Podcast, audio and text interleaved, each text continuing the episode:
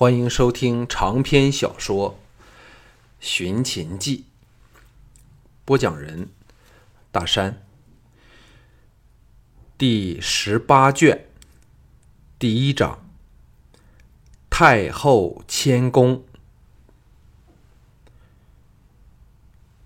项少龙刚进入城门，便接到小盘的谕旨，立即进宫见驾。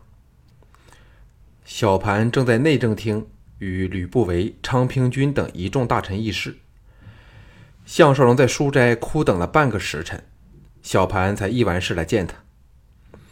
坐下后，小盘微笑说：“师傅曾否认识冯杰这个人？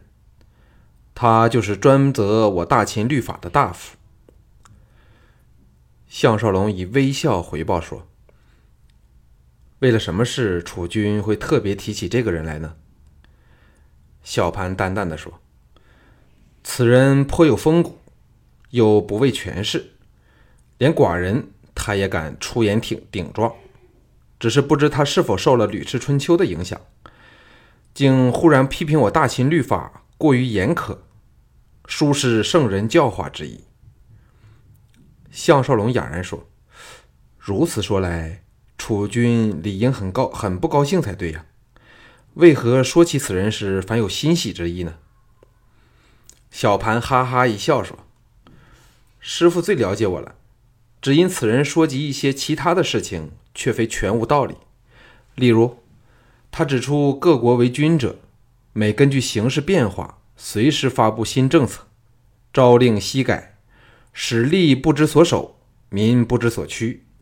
犯者则因法出多门而得受其奸。”这却是正论，所以法令必须一统，舍此外再无强国之术。项少龙呆望着这个快满十八岁的未来秦始皇，心涌敬意。这并非因小盘把握到移民法治的重要，而是他那容纳谏言和被批评的胸襟。小盘又低声说：“我初时还以为他投向了吕不韦。”可是见他说话的轩昂神态，颇像师傅你。后来又拿着你的盗贼申诉书，言辞诘问吕不韦，才知道他只是像师傅你一样的不怕死。哈，此人虽不易掌律法，但却是当御史大夫的好料子。项少龙吃了一惊，这岂非令李斯好梦成空吗？忙说。楚军最好三思，李长史也是个合适的人选。小盘摇头说：“若说合适，最好由师傅你来担任。你听过李斯正面顶撞过任何人吗？论实践，李斯十倍于冯杰，而其行名之学，比之商鞅也有过之而无不及，故他最适合来。”做由他创出来的三公九卿里的廷尉一职，出掌律法，而寡人也可借他之学，统一和强化全国律法，为将来一统天下打下坚实的根基。项少龙为之哑口无言。说到治理国家，他怎敢和这日后统一中国的超卓人物争辩呀？不过，廷尉乃是九卿之一。李斯应该满足吧，同时也可看出自己对小盘的影响有多大。小盘只因为冯杰语气神态酷炫自己，而辨别出他只是唯一张眼。成功并非侥幸，正因小盘能够知人善任，日后的天下才会落入他手内。小盘忽又兴奋起来，压低声音说。小俊已把牧场一战详细告诉了寡人，过程却是精彩绝伦。师傅可能比起白起还要厉害。日后如果师傅领军出征，必可战无不胜。项少龙心中苦笑，那是自己最怕的事儿。小盘有此想法，自己定是难逃此任了。幸好这非是迫在眼前的事儿，岔开话题说。吕不韦如何推卸责任呢？小盘眼中闪过了冷酷的杀机，沉声说：“当然是审也不审，便全体释放了。再胡乱找些人来杀掉，以首级充数，就不用愁我们认出身份来了。若非有黑龙这一招，说不定我会招他进来，亲手把他干掉呢。哼，蒙骜也是罪该万死。幸好他还有两个好儿子。”再望向项少龙说：“黑龙该制成了吧？”项少龙说出了详情。小盘叹道：“好在有师傅想出这妙绝天下的计策，否则真不知如何可压制吕不韦。”嗨，我嬴政只有今日。项少龙打断他说：“不要说这种话。”楚军乃是上天注定会一统天下的人物，微臣充其量只是助成其事罢了。小盘露出了感动的神色，好一会儿后，再叹一口气说：“太后昨天搬到甘泉宫去了。甘泉宫是坐落城北的王室小行宫，与咸阳宫遥遥相对。”朱姬搬到那里去，离开儿子，自是因两人关系转趋恶劣了。项少龙皱皱眉说：“你是否和他争吵过呢？”小盘一脸被冤枉了的神色，摇头说：“刚巧相反，这些天来，我照师傅的吩咐，蓄意和太后修好。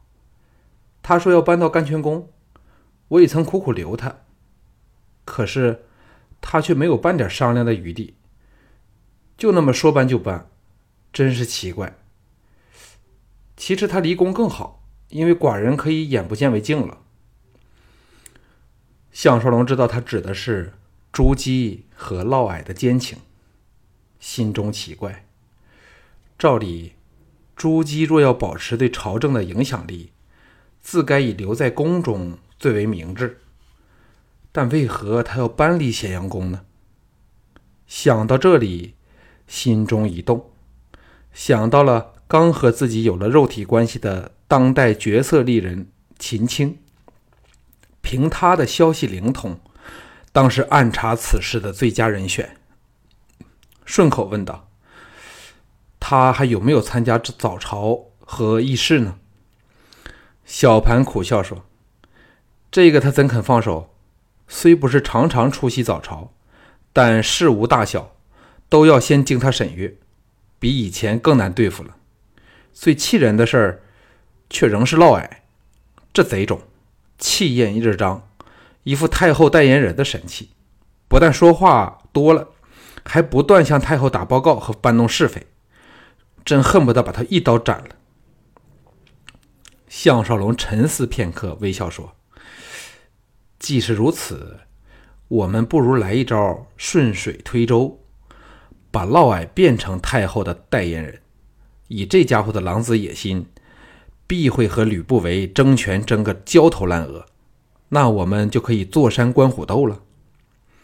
小潘愤然说：“可是我只要见到嫪毐，便无名火起。”项少龙笑着打断他说：“若要成大事。”必须有非常的金胸和手段，能人所不能。说到底，嫪毐只是个小角色，顶多是结党营私，祸害远及不上吕不韦。只要有太后为他撑腰，才能揽风揽雨。且因他在别人眼中始终是吕不韦一党，他若弄至神鬼神憎鬼厌，与吕不韦更是没有好处。楚军还是多忍耐他几年吧。小盘颓然说：“师傅说的对，一天我为正式登位，仍要看太后的脸色做人。”嘿，太后离宫前让我把嫪毐封侯，我当时婉言拒绝了。岂知太后从那天开始，便不肯在我签发的政令上加盖喜章了，累得文牍积压。哎，看来只好如他所愿了。项少龙说：“这叫识时务者为俊杰。楚军可以向太后进言，待春季之后，万象更新，才好把嫪毐封封侯赐爵。小盘苦恼地说：“事情仍非这么简单，太后还要把嫪毐的几个奸党提升要职，例如内史之位，嫪毐要由他的族人嫪毐来接任。此外，还有令旗、韩杰两个人，一文一武，都是嫪毐心结的党羽。太后都要许他们许他们出掌要职，想想便叫人头痛。”项少龙早知事情会是如此，而若非这样，将来嫪毐也没有造反的能力。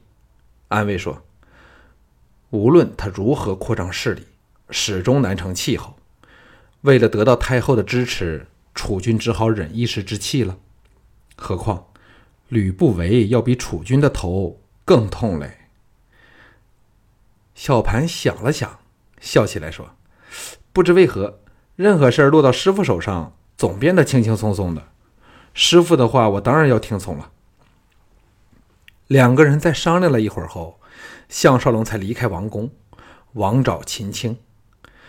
秦青见分手不久，项少龙便来找他，神情欢喜，在内轩见他。两个人自那天发生关系后，因项少龙专制练刀，再没有做那行云布雨之事。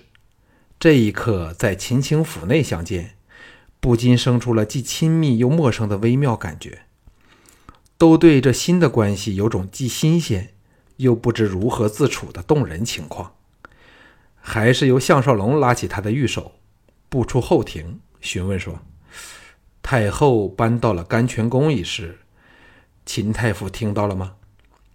秦青黛眉紧蹙，低声说：“我刚回府便知道了。”但因金堂太后带往甘泉宫的人都是他的亲信，故少龙若要人家去调查，恐怕要叫少龙失望了。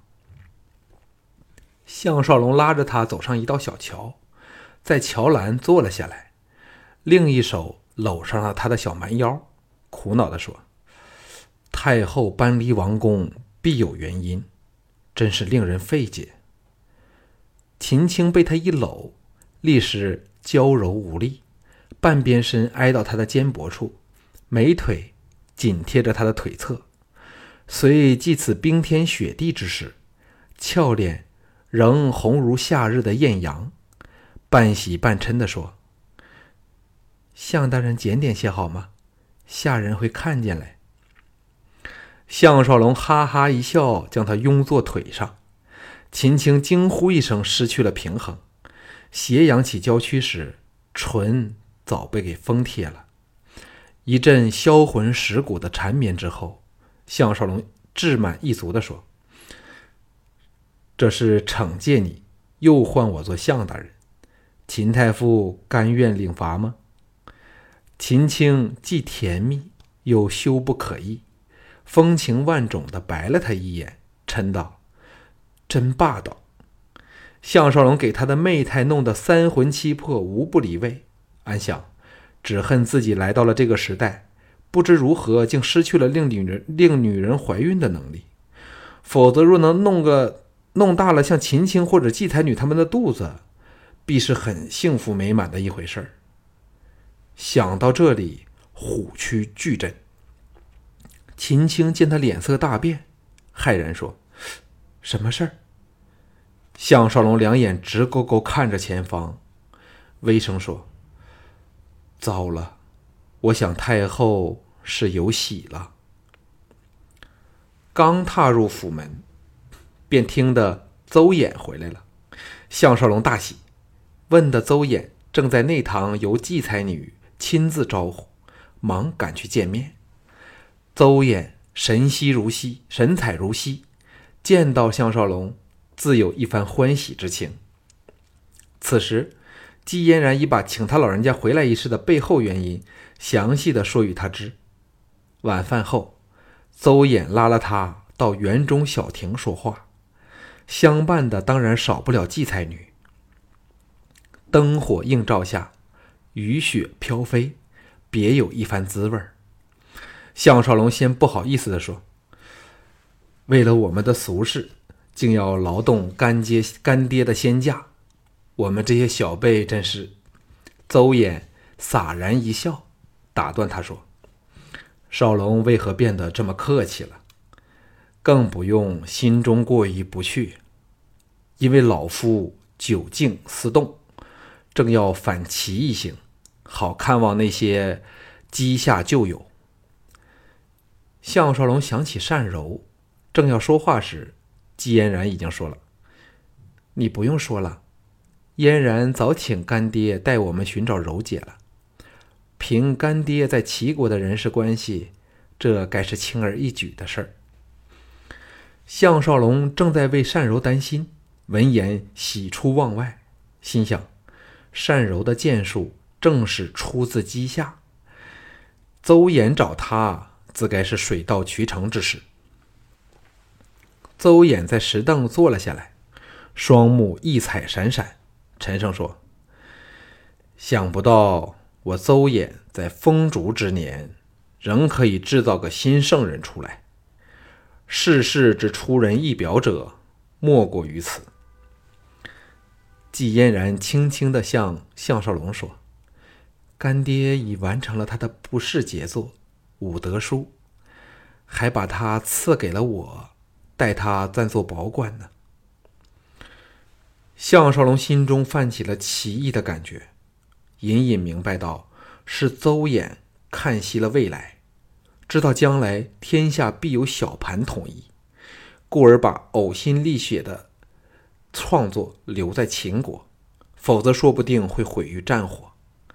心中一动，说：“干爹想怎样处理这个武德书，尽管吩咐好了。”邹衍双目射出了新月之色，微笑说：“将来那条黑龙出世之时，少龙你就负责把此书献上给郑楚君，那比由老夫亲说更有利百倍。”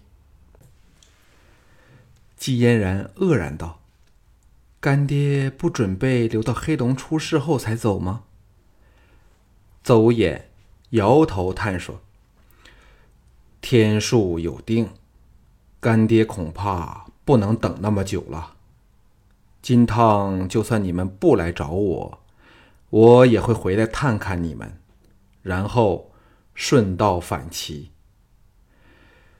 季嫣然脸色厉变，凄惶的看了项少龙一眼后，骇然说：“干爹。”邹衍哈哈一笑，洒脱的说。春去夏来，此乃天理常规。人生无常，但仍只是自然之象。嫣然难道还看不通吗？季嫣然毕竟是非常人，强挤出笑容说：“干爹责怪的好，嫣然受教了。”项少龙点了点头，冲口而出。引用了宋代大家苏轼的名句说：“人有悲欢离合，月有阴晴圆缺。”干爹说的对。邹衍目露雅色，与季才女一起瞪了他好一会儿后，才赞赞叹的说：“少龙比老夫看得更透彻。”顿了顿，续道：“吕不韦这个人。”仍有点气运，在楚军加冕前，少龙至仅要忍让一点避免与他正面交锋，那老夫就放心了。项少龙打从真心露出了敬意。邹衍可以说是这个时代最具名鉴的人了，但也只有他项少龙才真正明白这宗师级的人物。洞识天机的智慧，难怪他的武德说影响如此深远，广及政治和学术文化的不同层面。季嫣然柔声说：“干爹呀，我们这样制造一条黑龙出来，是否有点像在骗老天爷呢？”邹衍哑然失笑说：“却有点取巧。但天命已明，新圣人正是由少龙一手培养出来的郑楚君。现在东方六国虽仍有点声势，却是不知自爱，只懂得互相攻讦。日后只要郑楚军大权在握，六国灭亡之日已是屈指可数了。项少龙哑然说。说到底，干爹都是齐人，为何却一点不为己国的命运担心呢？邹衍从容地说：“齐国只是老夫出身之地，老夫放眼却是统一后的天下。兼知现今齐王建昏庸误国，只要想到他，老夫就心中有气了。”季嫣然接入道。干爹和嫣然都有同一看法，就是只有天下归于一主，人民才过得了和平安乐的生活。只不过，只要想起少龙说过那绝对的权力使人绝对的腐化的这句话，就怕郑楚军将来会变质，再不若现在的知人善任、俯察下情了。项少龙忍不住泄露天机说。只有当有人民推举领袖的制度出现后，情况才可以真的改善过来。不过，那可是两千多年后的事了。邹衍和季嫣然听得连连相觑，后者大奇说：“怎能有这样的制度？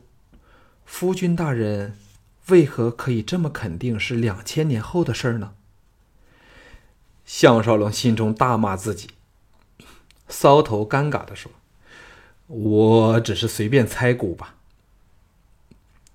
邹衍微笑说：“少龙常有惊人之语，盖因你非是通常人也，否则我这乖女儿就不会对你死心塌地了。”再望望不见星月，只见雪花的天空，语带苍凉的说。夜深了，我也要早点休息。明天我便动身往齐国去了。季嫣然和项少龙对望一眼，都明白，这贯通天人之血的大师，知道自己阳寿将尽，金汤是他们最后一次相聚了。